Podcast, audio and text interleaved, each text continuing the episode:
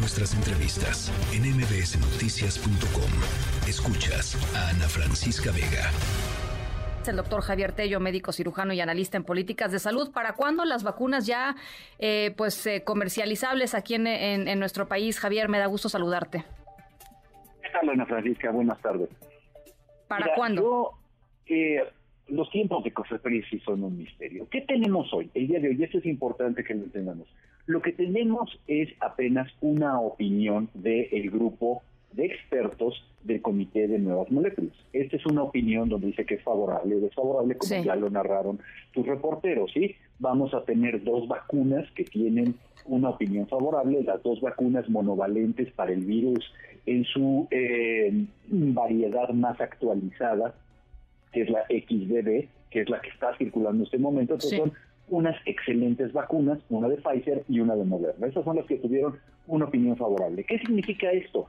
Que ahora los dictaminadores de COFEPRIS, basados en esta opinión, tienen ya la vía abierta para tramitar adecuadamente un registro sanitario seguramente que puede tomar un tiempo para hacer alguna modificación, para que el instructivo de la vacuna esté bien escrito, para ver que si los marbetes, la caja o lo que sea, ¿no?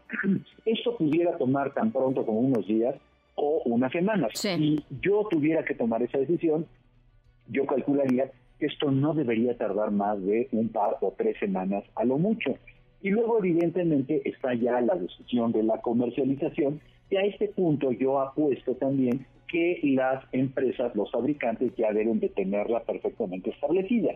¿Por qué? Porque sería un sinsentido que no tuviéramos estas vacunas disponibles precisamente al inicio de la temporada invernal, que es en donde tú esperas que haya la mayor cantidad de contagios. Entonces, tal vez es muy probable que en las próximas semanas tengamos ya noticias de que han obtenido su registro, en este momento no tienen un registro, tienen una opinión favorable para que COFEPRIS les dé un registro sanitario y con este registro esté la comercialización privada de estas vacunas. Oye, a ver, pero yo yo quisiera eh, eh, llamar la atención en dos cosas. La primera, qué bueno que eh, las, las discusiones y los debates de, de, COFEPRIS, en este caso, han sido públicos. Creo que es una es una ganancia importante, es una, una nueva forma, digamos, de trabajar. Y número dos, pues cómo se nota que Hugo López Gatel ya no está ahí.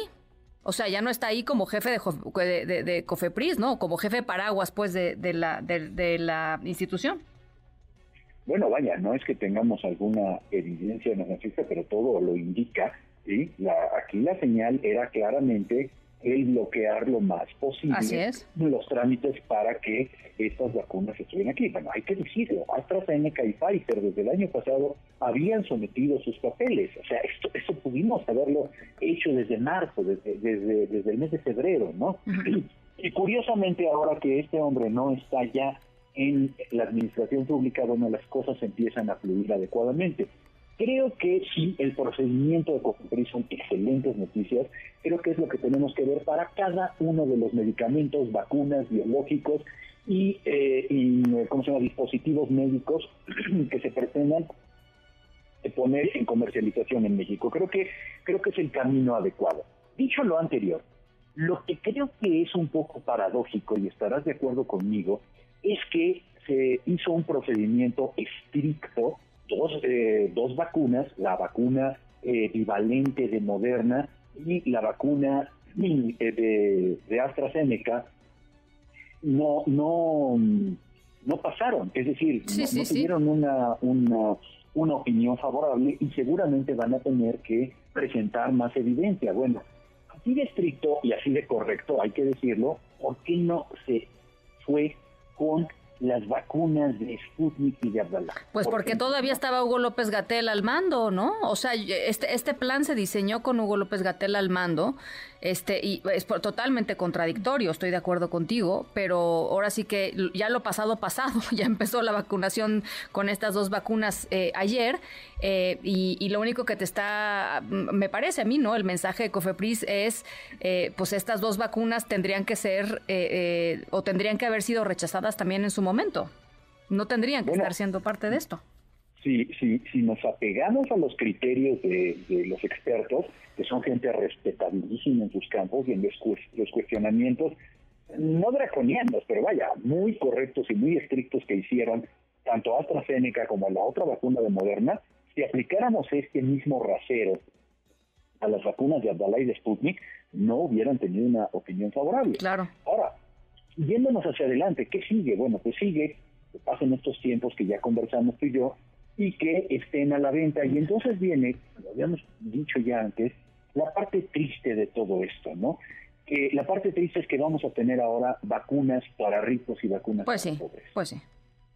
Pues eso, eso creo que es inadmisible en México, donde eh, el día de, bueno, esta semana comenzó la, campaña nacional de vacunación para la temporada invernal y estamos aplicando la mejor vacuna que hay en el mercado para la influenza, Francisca. Sí, sí. ¿Por qué no podemos tener exactamente lo mismo con las vacunas de COVID? Bueno, porque durante dos años alguien se ocupó en realmente que no tuviéramos nosotros esto, por una cuestión meramente ideológica. Así es.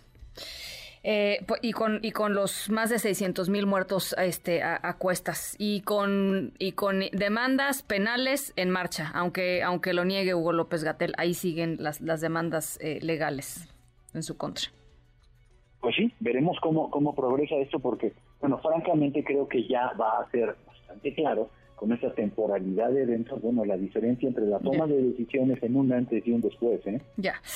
Bueno, pues ahí está. Teníamos ganas de platicar contigo. Vamos a estar muy pendientes de cuando eh, pues vayan pasando los, los distintos momentos eh, de aquí a que se puedan comercializar estas vacunas, pero por lo pronto, bueno, pues ahí está la decisión de Cofepris y las contradicciones que eh, hace evidente. Gracias, Javier. Gracias, doctor. Un, un abrazo, que estés muy bien. El doctor Javier Tello.